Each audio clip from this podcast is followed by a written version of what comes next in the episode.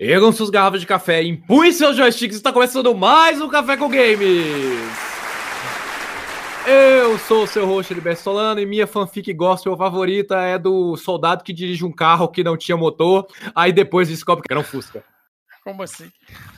Que assim, velho. os caras querem zoar o soldado. Se o seu Deus é poderoso mesmo, faz esse carro sem motor de andar. Aí ele vai lá e liga o carro sem motor e o carro anda.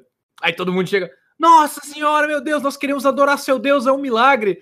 Sabe, o geral dele queria humilhar e aí Deus fez o carro. Aí tem um plot twist ateu, que é, chega um cara e fala assim, ô, isso aí é o Fusca, o motor fica atrás.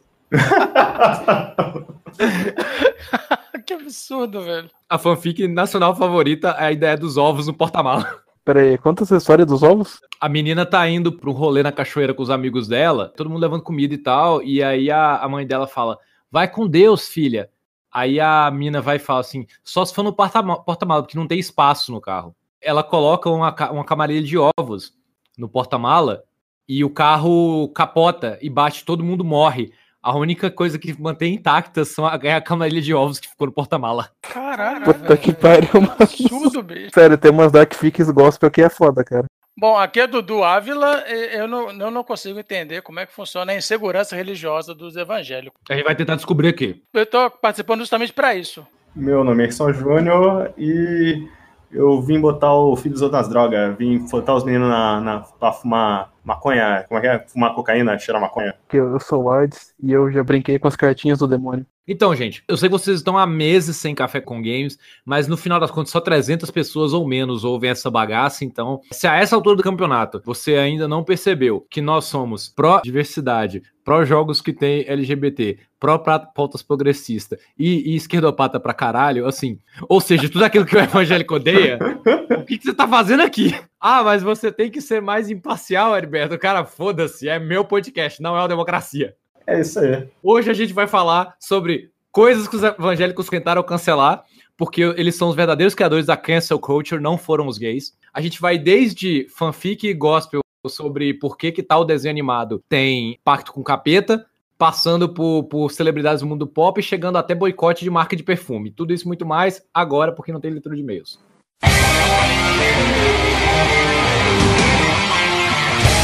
Então, eu fiz uma curadoria aqui de uma lista, porque eu, eu creio que todo mundo, a, a, gente tá mais ou menos na mesma faixa etária, todo mundo passou pela experiência de descobrir aquela maravilha que foi Cavaleiro do Zodíaco, nossa infância, e se seus pais não eram evangélicos, você tinha uma tia evangélica que fez seus pais proibirem você de ver Cavaleiro do Zodíaco. Não, eu não tive problema com Cavaleiro do Zodíaco na família, não. Minha família não tem evangélicos, não. Eu sou... sou privilegiado pra caralho. Sou privilegiado. É, eu, eu acho que esse negócio de anime, sequência do capeta, é mais de, do Minas, São Paulo, ou seja, porque aqui no sul não estava quase ninguém falar. Claro, tinha o Dragon Ball, né, com o Bicho Satã e tal, mas isso era exceção, né, em vez de ser regra. Pé do, do, do sulista médio, o evangélico é progressista pra caralho. Olha, o Sul não foi a região do Brasil que mais votou no Bolsonaro, então acho que tem uma verdade no que você falou aí. Então, mais especificamente, um estado do Sul que foi Santa Catarina. Eu tive lá em Santa Catarina ano passado para poder visitar o Renan. Cara, é, é, essa história é boa. Joinville tem é, bairro e rua homenageando o presidente da ditadura. Caralho. Joinville tem lugar que já foi quartel de partido nazista e lugar que hoje ainda é. Joinville tem é, loja com coisa de, de símbolo alemão e alguns nazistas escondidos. Que isso, bicho? Agora, até aí, tudo bem. Agora, chamar banana prata de banana branca, não, velho. Aí é Facitolândia. Ah, essa aqui é fácil, não dá, não dá.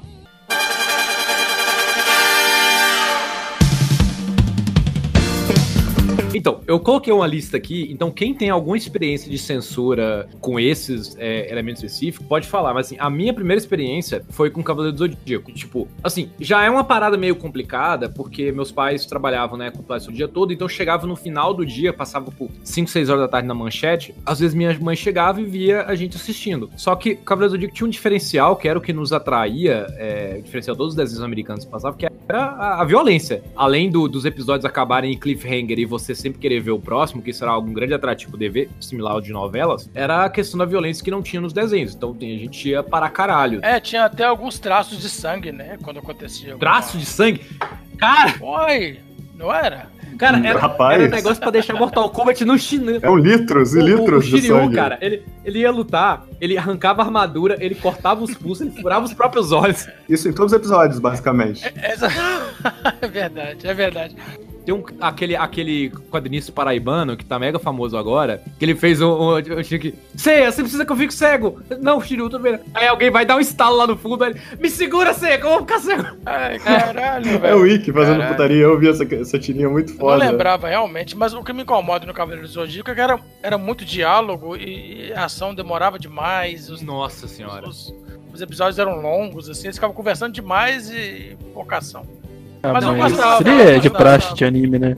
Principalmente É, década de então, por isso 90. que eu não- Mas especificamente Cavaleiro do Zodíaco rolava muito esse negócio de, de represália dos outros por causa do nome dos golpes, né? É, no geral, o- os evangélicos têm uma teoria de conspiração que é a tal da nova era. Nova era é um, é um, é um termo que é absolutamente abrangente para você abra- falar qualquer coisa. Então, por exemplo, é, símbolos como yin yang, é, que na verdade não tem, tem um significado que não é que é alheio da cultura, mas é só visualmente legal, eles falam que é símbolo da nova era. Então, é, qualquer coisa que, no geral, qualquer coisa que, disser, que difere a própria doutrina cristã do, do evangelho neopentecostal, né, o evangelho da prosperidade, é considerado coisa secular, é considerado coisa do mundo, portanto, não deve ser consumido. Por exemplo, é, quando eu era criança, é, a rua que eu nasci tinha uma igreja da Assembleia de Deus em frente à minha casa. E do lado da igreja da Assembleia de Deus era a casa do meu avô. Meu avô morreu em 1996 e a gente passou a alugar a casa dele para todo o pastor daquela é, igreja Assembleia de Deus que vinha morar na cidade. Eles meio que ficavam rodando de cidade em cidade, então cada dois, três anos era um pastor diferente naquela cidade pregando naquela igreja. E os pastores da Assembleia de Deus e no geral a grande maioria dos fiéis eles eram proibidos de ter TV em casa porque era o olho de Baal. Então o que eles ouviam falar da TV, que é aquilo que é mais comentado, é, eles falavam especificamente o que, que é demônio. de- Então, por exemplo, o que, que se estava comentando em alta? Ah, as crianças querendo ver Cavaleiro do Zodíaco, então os filhos evangélicos iam pra casa dos amiguinhos pra poder ver o desenho do momento, que no caso era Cavaleiro Zodíaco, ou sei lá, a banheira do Gugu, é, sabe? Qualquer coisa que gerasse uma, uma, uma comoção pra fazer as pessoas realmente ativamente ir ver TV,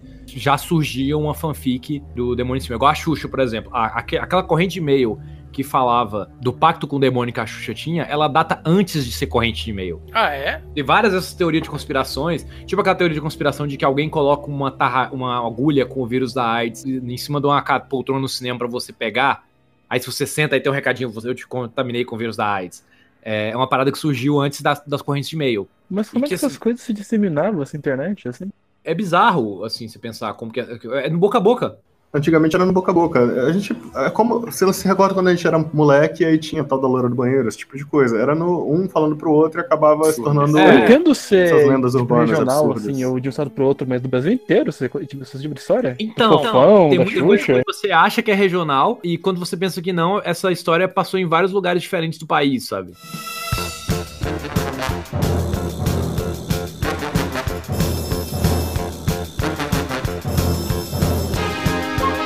Praticamente toda obra de ficção que, que, que fez sucesso tem alguma fanfic gospel envolvendo com demônio. Depois de Cavaleiro do Zodíaco veio Pokémon e Dragon Ball Z, que vieram as teorias assim, como é, no meu caso, com experiência pessoal, minha mãe parou de dar ouvidos à minha tia evangélica, ela tentou, parou de tentar me proibir de ver desenho. Então, eu nunca mais tive problema com isso. Mas outras pessoas e gente mais nova teve. Então, por exemplo, Dragon Ball, naquela segunda abertura, Aham, já na. né, quando entra na fase do Majin Buu, já na abertura tem, tinha um personagem que é o Mr. Satan, e tem o, o, o, o- Ah, cara, nossa, eu tô, eu tô perdendo a me... É o carrinho escrito. Eu tô É perdendo um a melhor carrinho, não é história. que. Uma vez, me levaram pra um culto numa igreja angélica perto da minha casa, protestante, é, protestante é, renovada, é, não, é presbiteriana renovada. E eles pegaram, colocaram pra gente assistir uma fita VHS da pregação de algum pastor aqui de São Paulo. E ele tinha, cara, uma lista com, tipo, todas as fanfics pra todos os desenhos. Tipo, ele, ele tinha pra todos os desenhos da Disney. Então, é tipo, aquela parada de que aparece escrito sexo na, na- nas nuvens do Rei Leão, é, o, o castelo de piroca na capa da VHS das Pequena Sereia. é, O padre de é, pau duro na- na também. Pequena Sereia mesmo É, também. o Hércules da Disney. é o- cara, tinha até é, uma, nossa, uma que é muito boa, que é do 101 Dálmatas, que ele falou assim, na capa, na, na, na placa do carro da vilã do filme, está escrito Cruella de. Aí o cara fala como quem descobriu, assim, uma mensagem subliminar escondida nível Código da Vinci. O diabo cruel. Não, Não, é tipo Nazaré Tedesco, tá ligado? O, o meme. Os caras tinham uma fixação com esse negócio de, de mensagem subliminar. A que tal coisa significa o quê e tal. E às vezes a coisa simplesmente tava na cara. Não, não, não. É, é, o, o- não tem disfarce ali. Cruella de Vil é o Uhum. diabo. Tá, tá na cara. É, é, Eles têm uma parada bizarra que é assim. é, se você, numa obra de ficção, você retrata o demônio como vilão, você tá errado. Porque você tá mostrando o demônio. Se você retrata o demônio como um personagem bom, você também tá errado.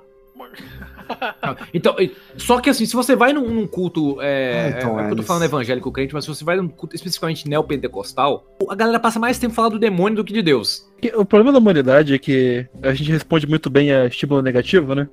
Então você pode prometer a salvação quando você quiser, mas sem você falar que o cara vai pro inferno se ele não seguir na linha, aí sim que você vai começar a prestar atenção no que tá falando. No geral, quando você estuda é, propaganda, né, é, publicidade, né? Publicidade ela se baseia muito na, nos mecanismos da propaganda nazista. Pronto, ati- ativa o O alarme da lei de, de, de Godwin aí. Ativei a lei de Godwin, parei com o nazismo. Mas é, é porque a, a propaganda, em geral, é, discursos de publicidade, eles funcionam muito nas bases da teoria de propaganda de Joseph Goebbels. É, só que tem uma coisa que a publicidade não usa. Publicidade, em geral, para te vender Coca-Cola, te vender carro, não usa, que é a figura do inimigo bem definido. A figura de você criar um inimigo imaginário que ele é forte, mas é, ele ao mesmo tempo ele nunca é inteiramente derrotado, é muito comum é, em propaganda nacionalista, como a gente tá vendo hoje, da questão do inimigo externo. Foi muito usado nos Estados Unidos no pós-Segunda Guerra Mundial. É, e é muito usado também por discursos de igrejas neopentecostais, que é você ficar sempre falando da ameaça do demônio. Quando você mantém é, a encarnação da figura de um inimigo muito bem é, é, definido, você mantém controle sobre as pessoas. Aquele anime Attack on Titan, por exemplo, trata muito bem disso, né? Porque os titãs são um inimigo muito bem definido e não totalmente derrotável para manter a sociedade é, sob controle e sem conflitar entre si. Isso é muito a, a teoria de um sociólogo nazista chamado Carl Schmitt, que ele fala assim: a humanidade no geral, ela,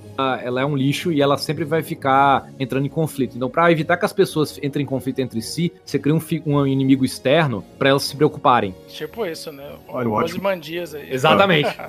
Pois é, mas essa do, do, do demônio não funciona com todo mundo. né? É. Então, Mas funciona com uma boa parcela da população, né? Que tem esse pavor. grande. É, verdade. digamos, é, encarnam a- essa figura do inimigo do demônio, degradação moral. Eles criam justificativas, né? Com tudo que acontece né, no, no, no mundo e para poder manter essa, essa, essa história aí do demônio. Tá sempre agindo, né? A gente passa pela. Primeiro, você tem uma parada que é incrivelmente xenofóbica, que é a chegada do- dos animes. O- os, o- os- nós, é, latino-americanos, a gente teve um contato muito maior com animes do que os norte-americanos, por quê? Nós éramos. é, aí eu falo, o mercado tinha Brasil, México, Argentina, Bolívia. A gente era um mercado ávido de consumidores, de gente querendo consumir, mas somos países pobres demais para poder produzir é, nosso próprio é, filme. Então, assim, a gente produzia muito telenovela, porque telenovela é barato, e os japoneses já eram o contrário. Eles tinham uma produção muito grande, mas eles queriam expandir porque o mercado interno já estava dominado. Só que os Estados Unidos, eles têm público e produção. E eles são incrivelmente protecionistas, tanto na- no ponto de vista de mercado quanto da cultura deles. A animes não tinham pene- penetração tão boa no mercado americano, mas eles conseguiram penetrar com muita facilidade no mercado latino-americano, porque a gente tinha aqui um monte de canal de TV precisando preencher sua grade com desenho pra criança. Então, assim, é, e os animes são diferentes, eles são violentos, eles passam em sequência. Então, o fato deles passarem em sequência, ao, ao contrário daquele modelo Scooby-Doo dos americanos, faziam eles serem muito mais atrativos pra gente, no, no geral, assim. É muito mais, as pessoas ficavam muito mais concentradas em ver uma coisa que era em sequência. Então, uma emissora como a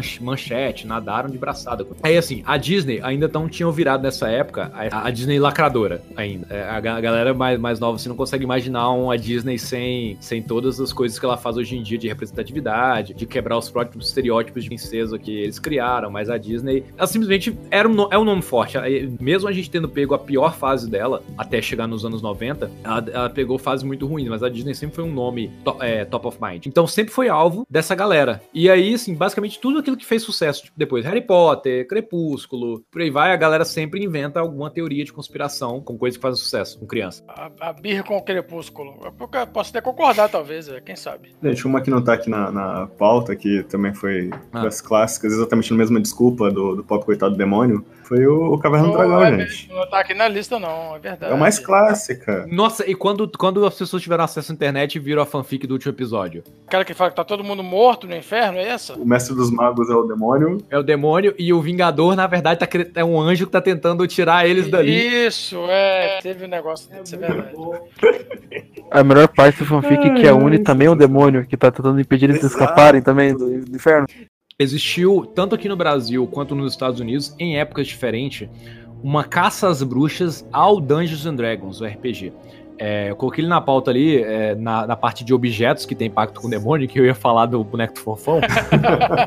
Mas eu vou falar de Dun- Dungeons and Dragons em particular. É, nos Estados Unidos, em 1992, teve um. que- se algum de vocês jogou é, aquele jogo Firewatch, Não, nunca mas, joguei mas você sabe qual que é? Da Campo Santo, daquele cara do. aquele cara do. Então, do, do Ah, peraí, do Dungeons Dragons ou do Firewatch? ó, Firewatch. É, é Não, recente, não tô até, ligado no Firewatch, não, só sei de não. nome. Ah, é, ele é recente até, não é? Então, o Firewatch ele aborda esse tema, que é em 1992 teve um- uma criança, um menino que desapareceu é, lá nos Estados Unidos. E aí o detetive que foi investigar ele descobriu ele é, que no quarto dele tinha vários desenhos de labirinto e ele achava que o menino tava fazendo um mapa dos esgotos da cidade. E, e no quarto dele era cheio de livros de RPG. Então, assim, no meio da investigação tava no auge é, uma parada meio meio escultura o Dungeons Dragons e tava e a galera procurando o menino, onde o foi. Aí, nesse momento, os televangelistas, como eles chamam, que é apresentador de TV evangélica e canais conservadores com Fox News, começaram uma, um- um- a aproveitar para usar como bo- bode expiatório a ameaça, é, como a ame- ameaça satanista do RPG. Então, tipo, tem, um, tem até um filme com Tom Hanks que ele vai jogar RPG e que a galera coloca a maldição nele. Tem Labirintos e Monstros com o Tom Hanks. Isso, exatamente, esse filme. Eu já vi esse filme.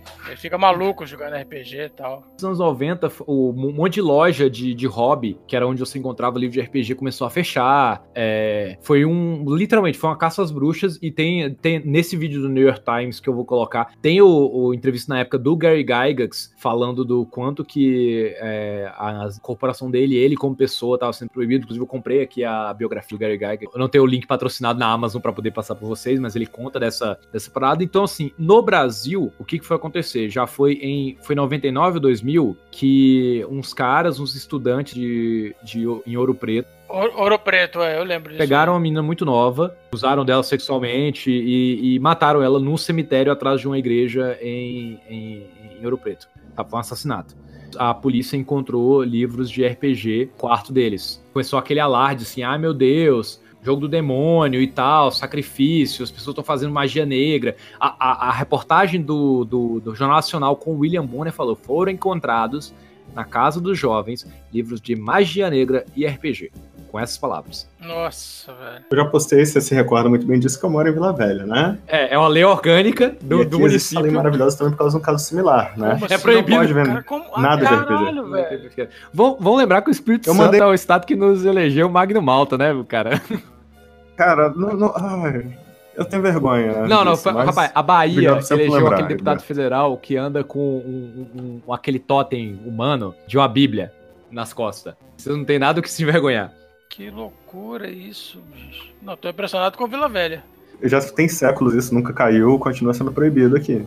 Mas o que, que aconteceu aí? Então, aconteceu teve um. também Teve, foi crime? uns moleques jogando RPG e mataram os pais, cara. E na época, um burburinho absurdo. Os caras foram. Terminou o julgamento, acho que foi recentemente, esses caras. Tipo, foi esse ano. Mas ficou essa proibição até hoje. Aqui em casa, esse era o, o perrengue, porque eu jogava, né? Jogava vampiro ainda na época. Aí era aquele cagaço da, da família. O campo da- das proibições é porque, cara, a gente quando gravou há anos atrás o nosso podcast sobre, sobre violência nos games, a gente comentou muito sobre o Jack Thompson, que era aquele advogado americano que tentava a todo custo proibir videogames e ele tinha um, um carinho particular em proibir GTA. E o pessoal do, do que faz o GTA, os presidentes da, da Rockstar, adoram pegar no pé dele de volta e foda-se. E então, assim, aqui no Brasil a gente teve umas casos de proibição absurda, tipo em 2006 tentaram proibir EverQuest, sendo que ninguém mais jogava é, EverQuest, só World of Warcraft. Você quer tinha público pra EverQuest no Brasil?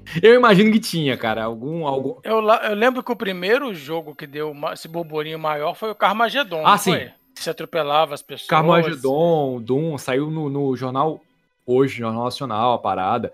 O, o, o Doom teve um caso específico com o caso do assassinato é, em massa num cinema teve um cara que ele pegou uma arma, entrou dentro de um cinema no Rio de Janeiro, atirou em várias pessoas, e aí a matéria, também eu acho que foi da Globo, tentou associar com a, o Doom. Acho que o cara atirou nas pessoas do cinema, Doom, não, com o Duke Nukem, que tem uma cena do Duke entrando no cinema e matando pessoas, tipo, nas mesmos locais atrás das cadeiras. E aí, quando foram entrevistar o cara, é, o cara falou que era por causa das vozes que eu ouvi na cabeça dele, e ele não fez o, o, o assassinato por causa de videogame, foi por causa do Clube da Luta, filme, em 99. E, e teve vários casos de, de, de, de, tiroteio em massa também nos Estados Unidos, de pessoas falando que foram motivadas pelo Clube da Luta. Ah, sério? O Clube da Luta? Sim, sim, é, não.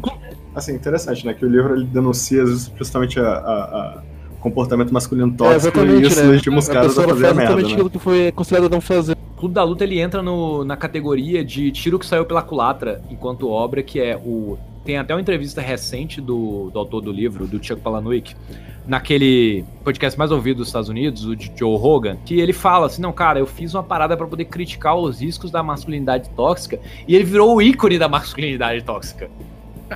É. Não, é, é, é, tipo o Tropa de Elite aqui no não Brasil, que era uma parada para poder denunciar. Cara, olha só o absurdo do quão cruel e desumana é a polícia militar do Rio de Janeiro. Aí a galera, é isso aí!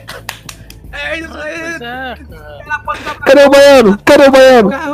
Na cara, não. E os caras repetindo os bordão do. do Tropa é, de elite. Não, não assim, é, é sério. Mesmo pós é, toda a parada que rolou, que o Padilha falou que não reconhecia é, que ele tava errado na questão do mecanismo, eu, eu ainda acredito piamente de que a, a, a intenção do, do, dele no primeiro Tropa de Elite não era é, enaltecer a, a Polícia Militar, ela criticar. O problema é que o que eu acho que tanto no, na parte dele, quanto no. Aí a gente tá entrando numa seara muito grande, assim, de temática, quanto no caso do, do David Lynch, David Lynch é no Clube da Luta, é que às vezes o artista é pedante demais, ele espera que uma pessoa vai entender uma, uma ironia. Exatamente. E aí aconteceu o efeito contrário. Né?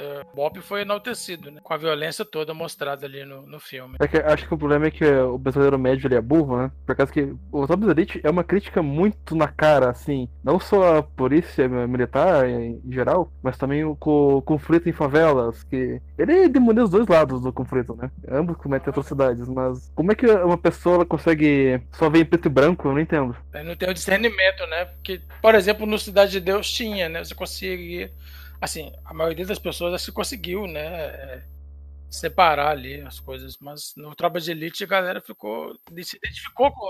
Eu, eu, eu confesso que eu, que eu fiquei meio na, na época, né? Na pira da galera que tava achando massa a coisa, né? O que, o, pra mim, o que essa discussão da interpretação do Tropic Elite, que até a minha também foi errada, é o que a gente chama de da Lady Poe. E eu acho que a Lady Poe, ela, ela diz muito sobre a, a, o temático que a gente tá falando nesse programa, que é fundamentalismo religioso, ele é indistinguível da sua sátira. Ou seja, é, se você já acha engraçado uma sessão de descarrego, um humorista, se ele encenar uma sessão de descarrego apenas ipsis literis do que que é, você já vai essa a graça. Você não, você não consegue diferenciar o que, que é um humorista imitando uma sessão de descarrego do, do, da, da, das passas de noite na Record de uma literal. Só que a pessoa que acredita naquilo, ela, ela não entende do que, que você tá achando graça. E ela se sente ofendida com, com, com o humorista, né? É, e até oficiou deboche. Mas pra você aquilo é um absurdo, porque você não acredita que aquilo é possível. Pra, é, então, é, pra mim, o, o, essa interpretação do, do, do Clube da Luta é meio isso que é, cara, você mostra, cara, olha como o comportamento da masculinidade tóxica é um absurdo.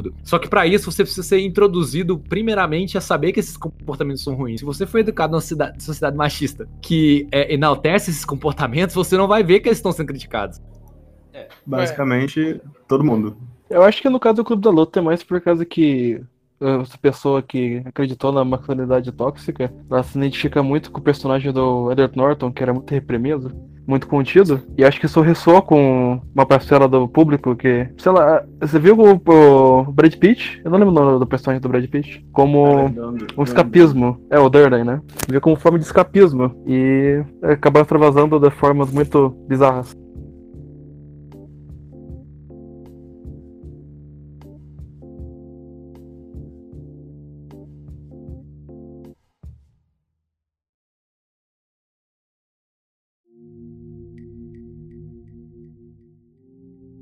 Aí a gente vai para uma outra Serasa, que é o boicote às marcas que exibem pessoas LGBTQI+, que é, é uma pauta constante.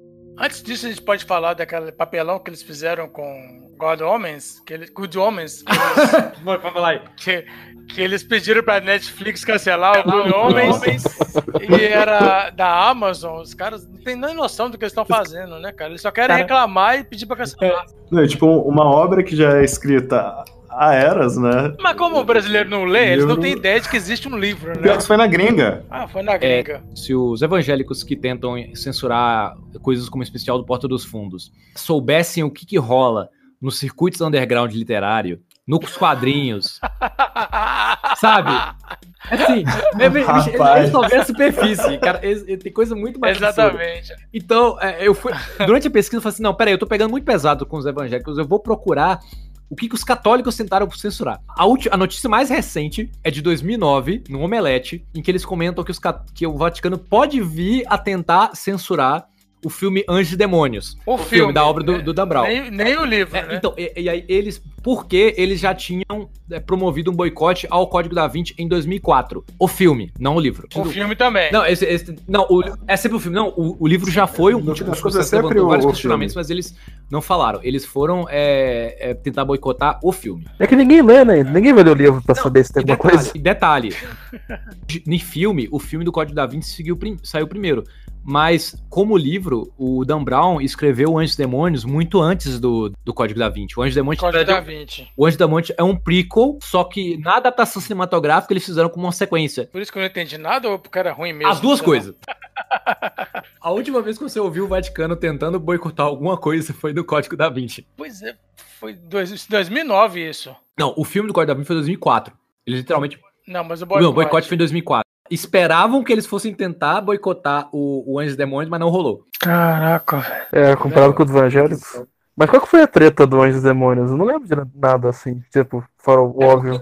As aventuras do Robert Langdon é, são muito Assassin's Creed, sabe? É sempre ele tentando descobrir alguma conspiração escondida na obra de algum artista do passado que ele colocou cifras secretas é, para esconder algum tesouro sobre que a Igreja Católica tentou esconder da humanidade. No Código da Vinci eram obras Leonardo da Vinci que tinham pistas para você encontrar a. Eu vou dar spoiler aqui, porque, pô, é um filme de 2004. Encontrar a linhagem secreta de Jesus Cristo, porque, segundo é, é, eles, fa- eles falam, Jesus não morreu. Ele fugiu com Maria Madalena para a região onde hoje é mais ou menos a França, e lá eles criaram uma linhagem. Então, as paradas estavam escondidas nas obras do Leonardo da Vinci. No Anjo de Demônios, a- o código está escondido nas obras do Mozart, nas músicas do Mozart, se não me engano. Alguma coisa assim. É que o, o plot do Anjos e Demônios não era aquele que eles que usavam antimatéria pra tentar explodir o Vaticano, algo assim? É, ti- é tipo Assassin's Creed, só que tem a peça do Éden. Tem uma, uma cifra secreta. É tipo Assassin's Creed, só que chato, né? É como se fosse o Assassin's Creed só com as partes do Desmond.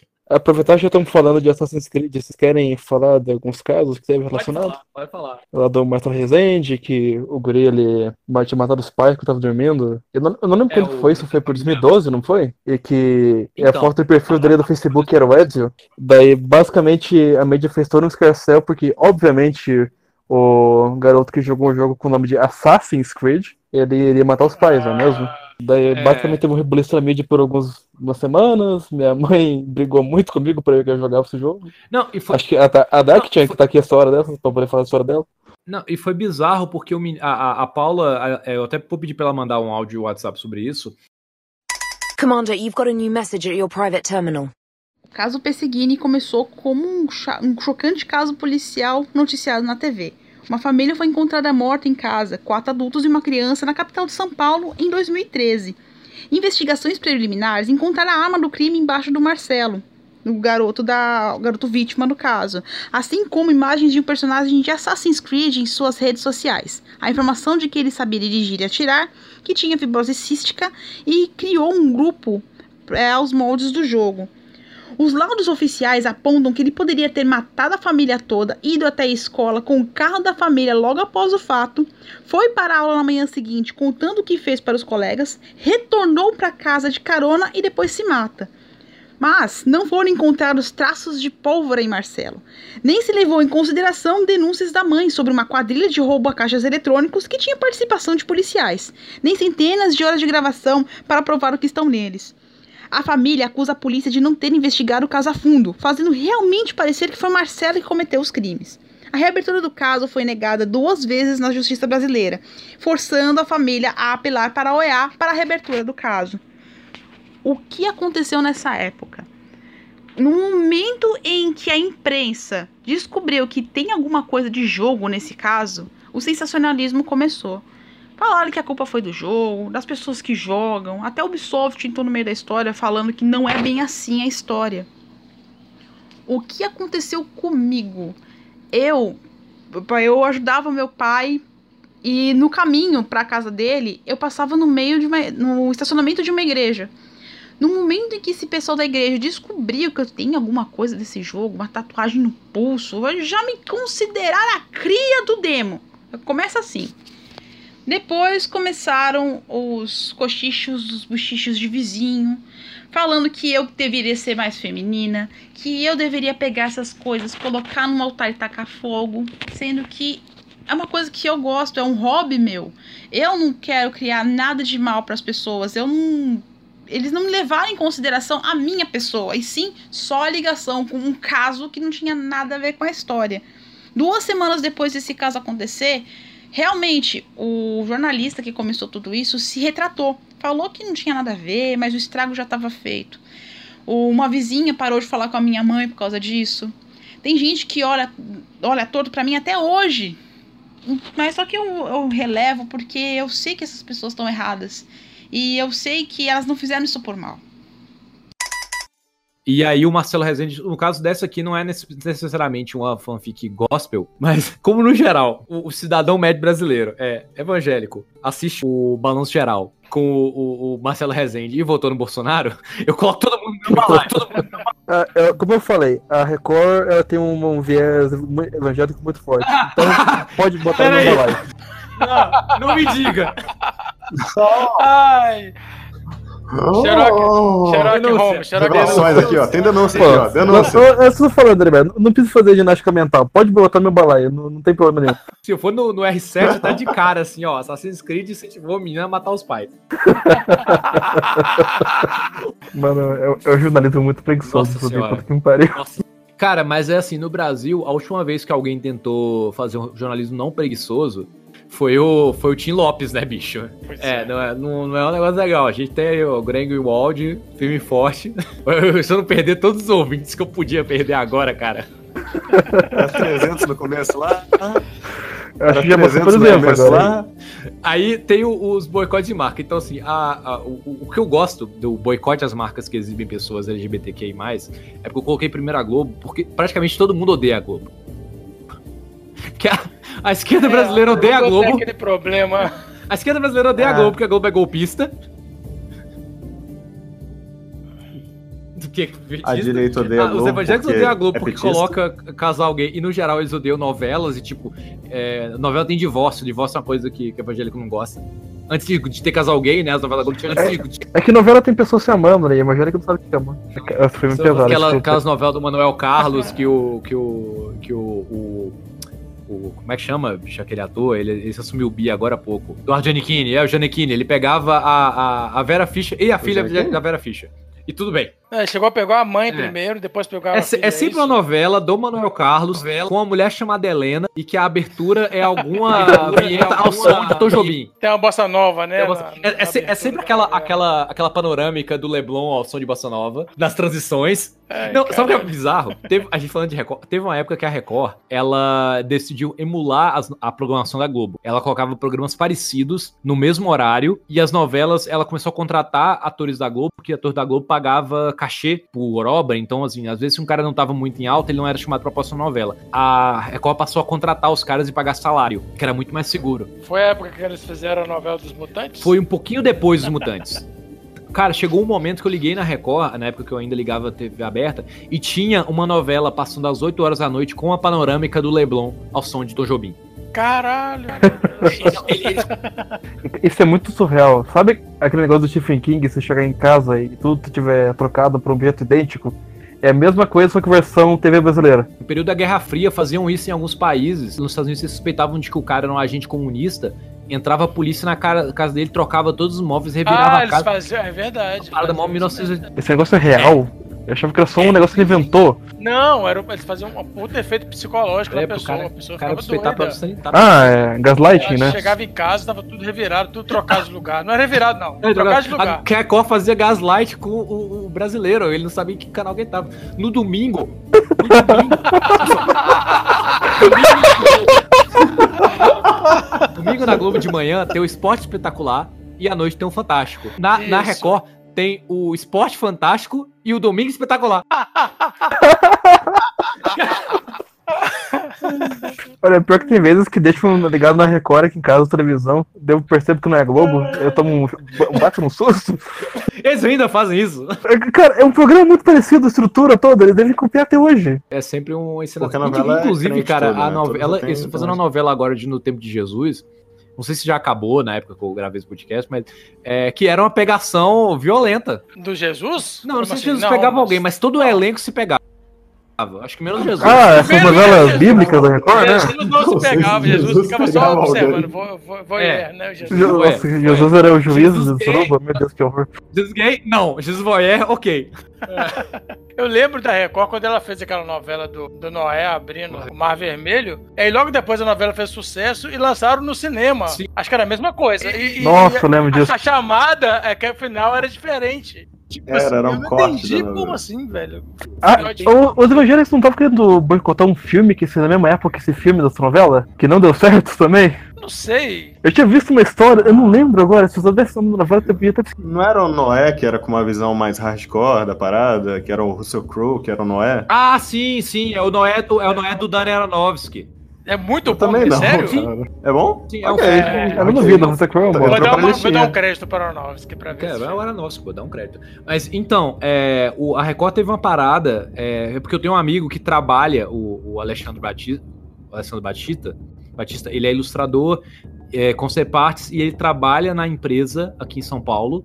A gente se conheceu porque, porque a gente faz aniversário no mesmo dia. Ele trabalha na empresa que faz os VFX da Record. Então, assim, ele, ele trabalha na empresa que fez a abertura do Mar Vermelho, porque foram dias e dias de antecipação do momento que isso ia acontecer que provavelmente os caras gastaram pra caralho. E teve uma novela que passou há uns anos atrás na Record, que era a novela Apocalipse. Que se passa. Caralho, Que velho. tem uma parada Ai, do, do, do exército de robôs, tipo Terminator. What? Hã? É, e- só que assim, Uhum. cara, só que assim. É sequência do Mutantes isso daí, por acaso? Então, Mas não era da Apocalipse da Bíblia? não, não, é porque o Apocalipse. Não. Não, é Então, Apocalipse. Eu achei que era da Bíblia também, né? Eu também achei que era da Bíblia. Mas é, mas teoricamente é, porque tem uma batalha que acontece, enfim, tem toda Mas com robôs, Wilson. É porque. Cara, ai, velho.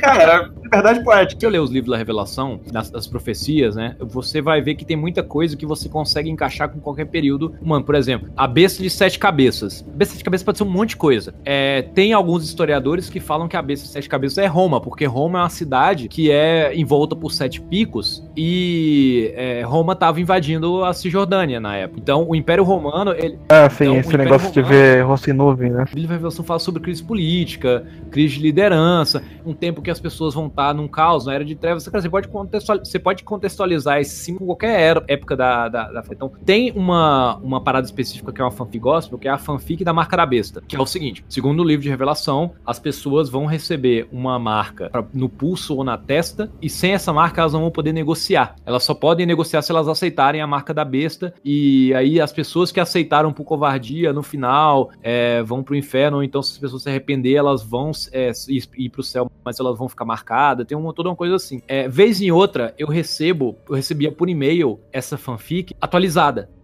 Eu me lembro da versão do Chifre. Então, então, por exemplo, sempre era falando que tem uma pesquisa científica falando que em breve nós vamos é, negociar por chips tipo NFC. Né? Porque agora tem uma galera que tá realmente colocando o NFC debaixo da, da, da pele pra poder pagar diretamente na sua conta corrente, vocês estão ligados? Tipo, tipo, tipo cartão, que você, cartão Nubank que você só coloca ele em cima assim ele paga. Então, Certo, agora realmente tá rolando, mas, mas tá rolando isso há muito tempo dessa fanfic. Então, assim, eu, a última que eu recebi, quem tava financiando a pesquisa era o Michel Temer. A gente ia no Brasil também ter uma marca única para poder negociar só por transação de conta corrente, que acabar o dinheiro, que é o nome, o número da besta. Nossa. Eu já ouvi, eu já, eu já, eu já, eu fiquei- eu já recebi isso com o Barack Obama, eu já recebi isso com o Bush, eu já recebi isso com a Dilma, com o Lula e com o Fernando Henrique Cardoso. Recebeu com o Trump? Ainda não. Não, é Trump evangélico. Ironicamente, Não, né? Trump evangélico gosta, não vai A ter. curiosidade, eu coloquei no Google aqui é a novela Apocalipse e tem apareceu que o Ricardo ataca Jerusalém com o exército Aham. de robôs. Cara, Mas o melhor dessa novela. Cara, inacreditável. mas o melhor dessa que novela pariu. é que tem o Darth aí. Maul, cara. What? What? O Darth Maul? Ah, é? Sim, tem, tem um Batman. Tá nessa novela. C- Como Eu, assim? não- eu não- eu não acredito nisso. Me manda prova, por favor. Darth Maul, novela Record. Procura aí, procura. É mesmo. Atividade É zero. muito sensacional, cara. Velho, eu não acredito que eles fizeram isso. Eles só pegaram um cara e chama cinza com chifre. Aqui, eles falam que o Darth Maul é Zabrak É, ele é uma raça específica. Dartominiano, Isso, é isso? só que aí tem gente que fala que algum Sith faz body modification. O cara coloca chifre, o cara coloca tatuagem, é, que é coisa do Sith. É, é- mas é isso aí, o, o Darth Maul é uma raça, é isso aí que você falou. Desculpa, não tem nada a ver de novo com a pauta, mas é, é porque vai lembrar, essa novela é muito boa. Muito bom, pelo contrário, é muito ruim que fica muito bom. Qual que é o, o, o cara que morre explodido no Breaking Bad? É o. Ah, Gustavo, caramba. Gustavo. É o Gustavo, nome do nome. Gustavo. É, o Gus, né? Então, a morte do Gus, cara. ah, tem nessa não, novela. velho, não tem, não. Eles copiaram mesmo, É. sério mesmo. Tem. Mas, olha, se bem Eu que depois que eu vi uma cena de carga explosiva copiada numa novela da Globo, eu não duvido de mais nada da TV brasileira. Em defesa dos meus amigos, dos ruins que trabalham nessas ciências, você tem que, tem que entender seguinte, Você mora no Brasil, é uma coisa é você, em termos de ideia, pensar numa cena. A outra coisa é você, enquanto profissional dos efeitos especiais, executar. Você lembra do Nerdcast com os caras que trabalharam na Industrial Light and Magic, que fizeram Transformers e, e tal, os filmes da, da, da Star Wars? O, o cara comenta assim, cara, Transformers, enquanto filme é uma merda, mas pra você trabalhar no filme fazendo os VFX é muito gostoso. Então, pro cara, pro nerd brasileiro, imagina eu, Heriberto, é, eu trabalho com, com, com After Effects, eu não amo trabalhar com After Effects, mas eu trabalho bem, consigo ganhar um dinheiro e gosto. Poderia, estaria mais infeliz em outra profissão. Pro cara que gosta de mexer com After Effects, você ter finalmente a oportunidade de fazer uma cena dessa é uma realização. Então, os caras que trabalham, trabalham nessa empresa fazendo essa, mesmo que, que, tipo, zero criatividade, zero invenção, os caras têm um orgulho do caralho de ter feito, sabe? O, o, Ah, eu não Sabe, duvido, é, assim. gente. Deve ser o ponto alto da O carreira Alessandro- se, se realizar, assim. ele apresentou com um puta orgulho essa cena no Facebook dele. Do, do achievement, assim, porque dá um trabalho do Não, cacete. deve ter dado um trabalho do caralho, é, pois é, imagino. Eu não, eu não dizendo que o cara tá errado, longe de mim, mas, Mas- que é meio tosco sentido- o cara copiar assim é um pouco tosco. É porque até pra ficar naquele nível que tá, tá, tá, tá um pouco tosco, cara, até, tipo, dá trabalho Ah, é. pra, pra, pra caralho, sabe? Do nível da cena do, exército. Não, cena do Eu não falo nem de ser tosco, assim, por questão de efeitos especiais. Pô, eu vejo o Ingrid Videogame Nerd até hoje. E eu sei fazer aquele- coisa bem tosca que ele faz, dá um esforço do caramba. Eu falo mais por questão de realmente copiar na cara dura a cena. Mas às vezes é igual assim, cara, se, se, o, se os caras tivessem criado um, um demônio tipo genérico inspirado, talvez não tivesse rodado o Buzz, sabe? Às vezes é. Uhum. Às vezes Ah, é faz intencional. sentido. Às vezes é até intencional que, que gere esse criticismo, sabe? O canal que TV que nos trouxe os mutantes. Não, é. Caminho, caminhos do coração. Então, sabe que o caminho do coração é a agora. sequência do Cara, Mutante. eu tô com muita vergonha de mim agora. É que teve os mutantes, Caminhos do Coração é a É. primeira. não era o Não, contrário, não, é a pô? primeira. Não, os Mutantes foi a consagração deles lá, Isso. sei lá, da novela. Pô, minha memória tá Não, é, invertida realmente, aqui, então. tá, é Caminhos do Coração veio antes. Agora, eu não sei se esse Caminhos do Coração eles já tinham esse propósito de fazer. tinha e- Mutantes. ou mudou no meio do caminho. Não, já tinha mutantes. Porque o nome é horrível, cara. É porque novela sempre tem um nome, novela, é um coração e amor, né? São as águas de março fechando o verão, é a promessa de vida no teu coração. Porque, tipo, é, teve algumas marcas brasileiras que lançaram um comercial com pessoas é, LGBT, gay- no geral gay. É, geralmente é aquele casalzinho mais clichêzão, né? aquele casal de, de gay branco, mas ponto, pontinho acima, biscoitinho pra representatividade. Eu, eu falando sobre representatividade, gravando um podcast com quatro homens brancos. Eu sou um hipócrita do caralho. É, cadê a diversidade. Gilberto? Cadê? Cadê? Em sua defesa, você tentou. Natura, Boticário, Você tentou, você a- tentou. a- os evangélicos já tentaram promover boicotes. E agora, a temática que levou esse podcast é que eles tentaram, estão tentando cancelar a Netflix. Eu tô imaginando o camarada cancelando Netflix hoje, semana que vem renovando porque vai estrear The Witcher.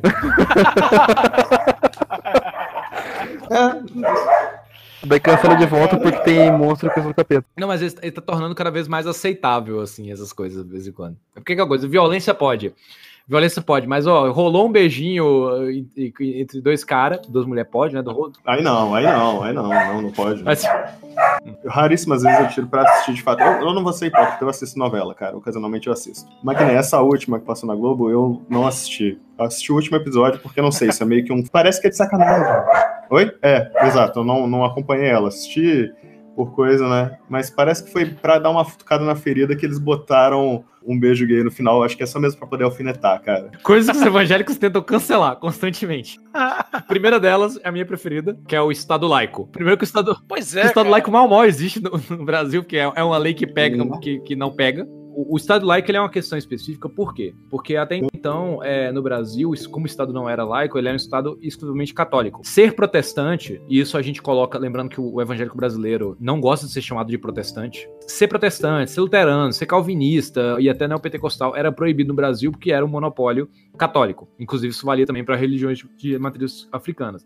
A gente conseguiu que o nosso Estado fosse laico, então a gente é, teve em lei a, a- a garantia do- da liberdade de culto religioso, que depois veio a ser consolidada na Constituição de 88, e é algo que eles constantemente estão sempre tentando revogar. É basicamente assim: a gente deu a liberdade para eles, para eles poderem exercer o culto deles, agora eles, eles querem tirar a liberdade dos outros de exercer cultos diferentes dos deles. No máximo, no máximo, o católico que eles toleram. Não, é é que essa é beleza. A pessoa já não era legal, tecnicamente, antes. Agora é, mas agora quer que os outros não sejam. É uma hipocrisia de um nível tão lindo. De novo, eu vou perder o argumento segundo a lei de, de Poe por causa do paradoxo de Popper. Paradoxo de Pope. De Pope. É o nome do cara, o, o William Pope. Uma sociedade que tolera ideias intolerantes em breve vai se tornar intolerante.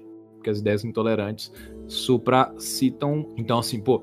Você abre a liberdade de, de culto religioso para todo mundo. Aí você tem uma vertente específica de religiosa. E ela vai lá e tenta proibir as liberdades individuais. Tipo, apedreja terreiro de, de Ubanda, atribui é, satanismo a todos os, é, todos os tipos de religião que não são a deles, tipo budismo, é, esoterismo é, e tudo mais. E, e promove perseguição e ainda por cima apoia político autoritário, sabe? Os caras basicamente estão querendo sumir com as outras religiões que não sejam a sejam a deles. Isso porque antes eles, eles não tinham direito a. É, a liberdade de expressão em si, que liberdade de expressão é um conceito que judicialmente, a nível global, ninguém entende, que é, o que é liberdade de expressão? Liberdade de expressão te garante o direito de falar, não te garante o direito de ser ouvido. Ou seja, você pode falar uma barbaridade? Pode. Mas se essa sua barbaridade vai contra a fere a existência de alguém, ou vai contra o discurso de alguém, ela vai ser contestada. E dentro dessa contestação, o nível do, do, do quanto que essa, é, essa, esse discurso atinge, pode, você pode ver as consequências. A galera acha que liberdade de expressão é poder falar o que ela quiser. E não sofrer consequências causa disso, sim.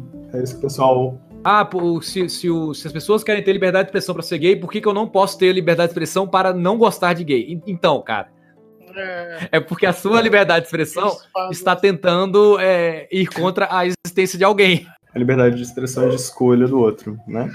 É, é, o, que nem o paradoxo estava falando, também ele é conhecido como paradoxo da tolerância, né? O do Pope, né?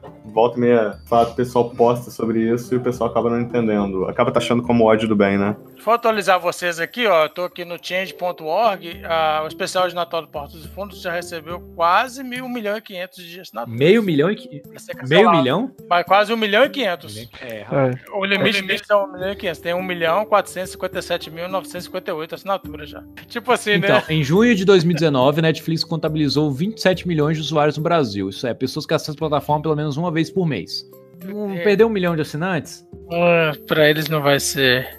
Não, É, e cá entre não, nós, não, a gente sabe que É, ninguém cancela qual foi a última vez que você viu alguma coisa do change.org dar certo? Assim, verdade. É, Só jogando isso aí. ponto de vista, é verdade. Segundo o balanço na, na, na, na bolsa da- das ações da, da Boticário e da Natura, não caíram nem um pouco depois do, do, do boicote dos evangélicos. Assim, a Globo, olha que engraçado, o, o que rolou com a Globo.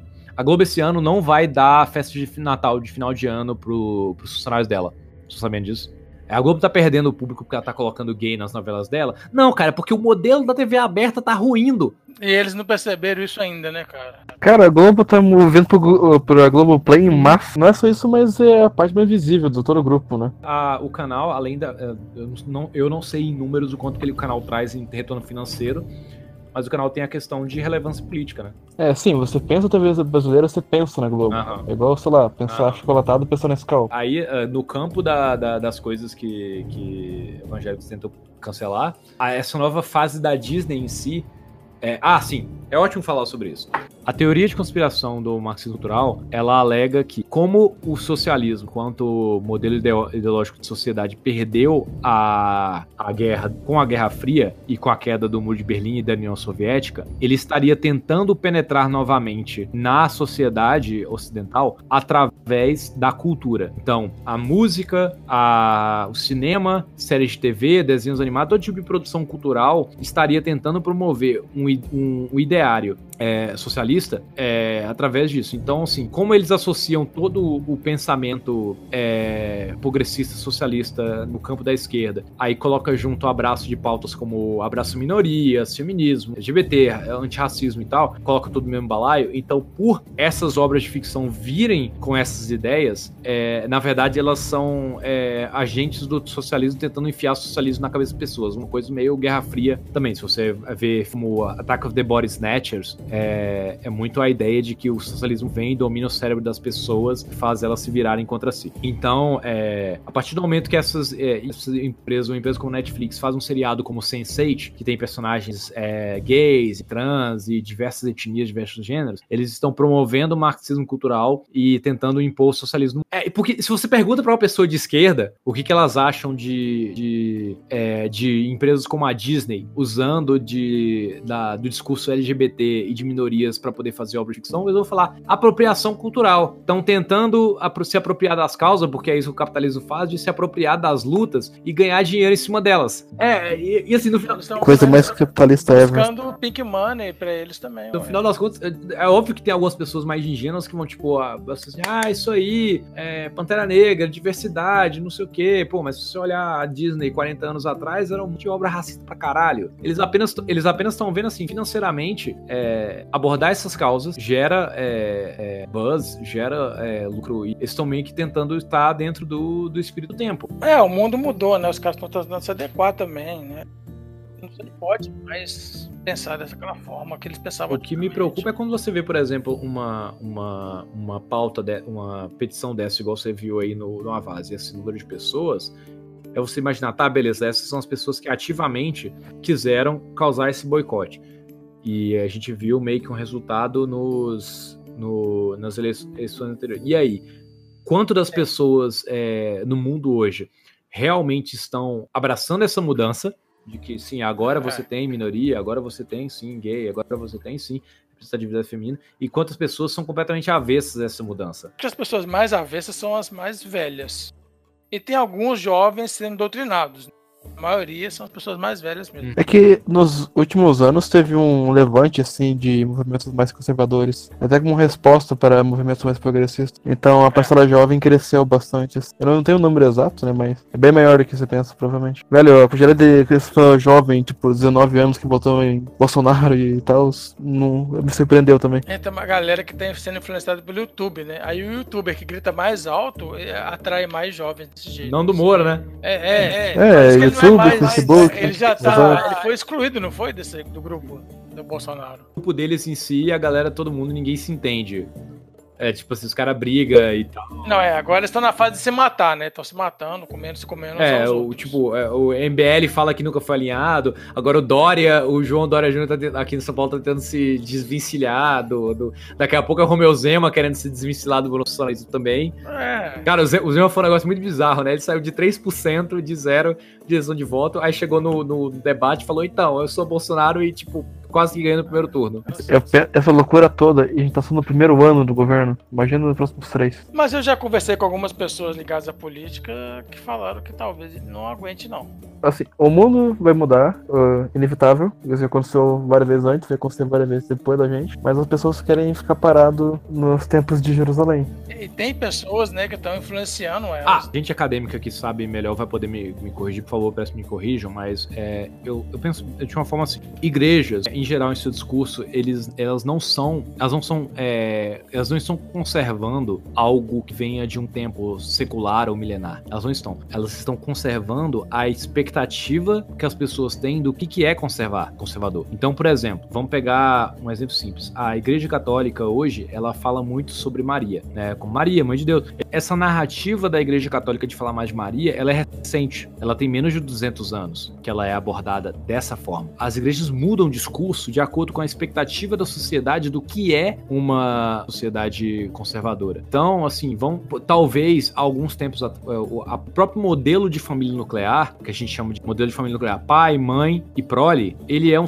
produto da revolução industrial. Ele não é um produto de uma sociedade que está aí há dois mil anos na Idade Média. A- na Idade Média as formulavam socialmente diferente. Então, assim, essas ideias que eles pregam, como se fossem ideias incrivelmente recentes, elas não são. Uma vez um padre católico falou que em cidades do interior, como o governador Valadares, o, não tinha uma paróquia fixa. Tipo, um padre para poder cuidar daquela região, daquela cidade o tempo todo. Então, o que que acontecia? As pessoas têm uma necessidade de contato com o sagrado. Então, elas criam rituais da cabeça delas para poder manter a constância de contato com o sagrado, enquanto o sacerdote, o padre, não vinha, que ele só vinha tipo uma vez por mês. Se fosse um outro período da humanidade, como no período da Inquisição, isso seria considerado uma heresia, porque é uma, uma dissociação na narrativa da Igreja Católica eles estão inventando um ritual eles mesmos. Só que, como a forma da Igreja Católica de, de lidar com as desassociações mudou, o que eles fazem quando alguém inventa uma romaria, uma novena, uma, um ritual novo? Eles assimilam, eles abraçam para poder continuar amigo das pessoas. Então, eles abraçam aquela ideia que as pessoas têm de que é, é ser conservador, de que é manter a tradição e mantém aquilo. Então, se em um determinado momento o conservador é você não tocar em armas, porque armas é uma coisa violenta, vai ser tentado manter esse status quo. Mas hoje não. Hoje ser conservador é você ter armas, porque você, por exemplo, você vive um país que o estatuto de desarmamento é, é, está em vigor. Então, você cria nas pessoas a expectativa, não,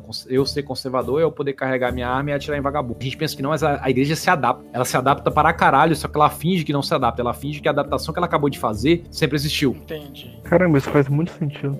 E se alguma coisa der merda, a igreja usa da retórica de que ela não apoiava aquilo ali, não tinha nada a ver com aquilo. Ela sempre vai mudar a, a, a, a. Enquanto, é, por exemplo, acusam as pessoas progressistas de terem uma visão utópica de sociedade, tipo, ah, não, mas a visão que você tem de sociedade é muito utópica. Assim, cara, é, é assim, a gente sabe que é utópico, mas a gente sabe que a gente tá alguns passos para lá, para chegar lá. Tipo, ah, tem algum lugar do mundo, digamos, o socialismo deu certo? Não, não tem. Mas se tem lugar que pequenas políticas é, sociais deram certo pra caralho. Então, é, bas- basicamente. E, e geralmente essa- essas ideias conservadoras, elas vão se basear em é, medos das A pessoas. religião é por si só conservadora e, por exemplo, Estados Unidos, Brasil, os governos vigentes são conservadores, portanto tem a ligação, né? Eu não sei como é que tá a situação na Europa e outros países. Na China acho que não, não tá tão pra esse lado, não é?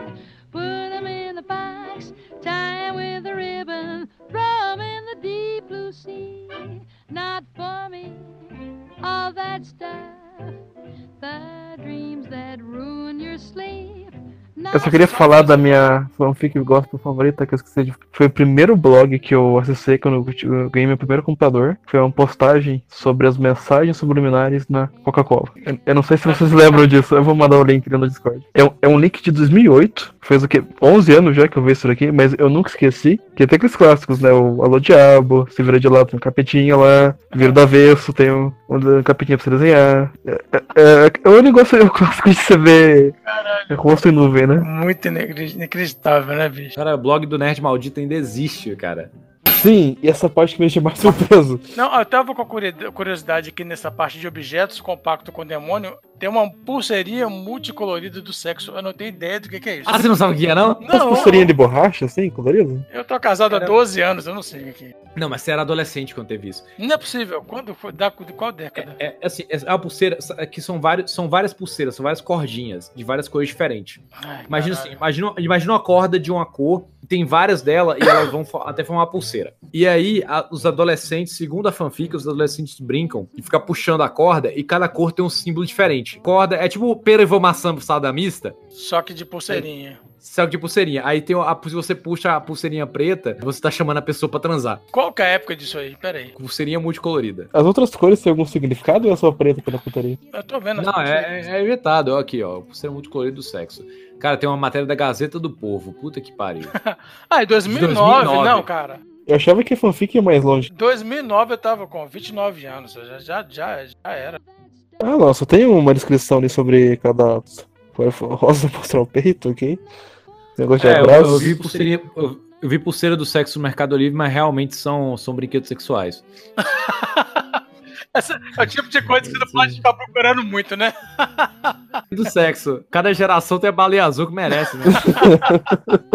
Pô, a baleia azul de 10 anos atrás era muito melhor que a nossa. É tipo isso. Não, eu só tava com essa curiosidade mesmo, porque eu não conheço mesmo essa pulseirinha do sexo. Eu realmente não É. lembrava disso. Fazendo um jabá aqui, igual o Stolano falou, eu participo do podcast de garagem. é, a gente está no primeiro ano do podcast, do PGD, PDG, e é bastante interessante, é bem legal. A gente passa nossas experiências, tem algumas propostas diferentes aí de programas. E eu queria passar para vocês aí procurarem. A gente está no Instagram, está no Spotify, está no Twitter, tá em vários lugares aí, em várias mídias. Tem o podcast de garagem aí. É, eu tava ouvindo o podcast dele sobre experiência de morar em lugares inóspitos do país. Mas essa coisa de quem já morou em república, quem já morou em pensão. É, você pode extrapolar para várias situações diferentes. Coisas diferentes. Isso, e é bom tá, estar no Spotify, que é igual eu falo, Café com Games no YouTube tem 40. Inclusive alguns que usaram o meu É logo. mesmo, cara? sem autorizar. Café com Games no Spotify só tem eu. Real original. Esse podcast de garagem não é meu, ele é da minha prima, da Marina e do Marcelo, que são duas pessoas que idealizaram né, o o podcast. E aí a gente faz parte do, dos, dos participantes né, com mais atividade, então, os convidados. Mas é... depois eu vou passar o link pro Stolano, o Stolano tem o link aí, eu vou passar para ele, depois ele coloca. Isso aí. É isso aí. Obrigado, gente, pela, pela participação. É, até o próximo podcast e continue jogando.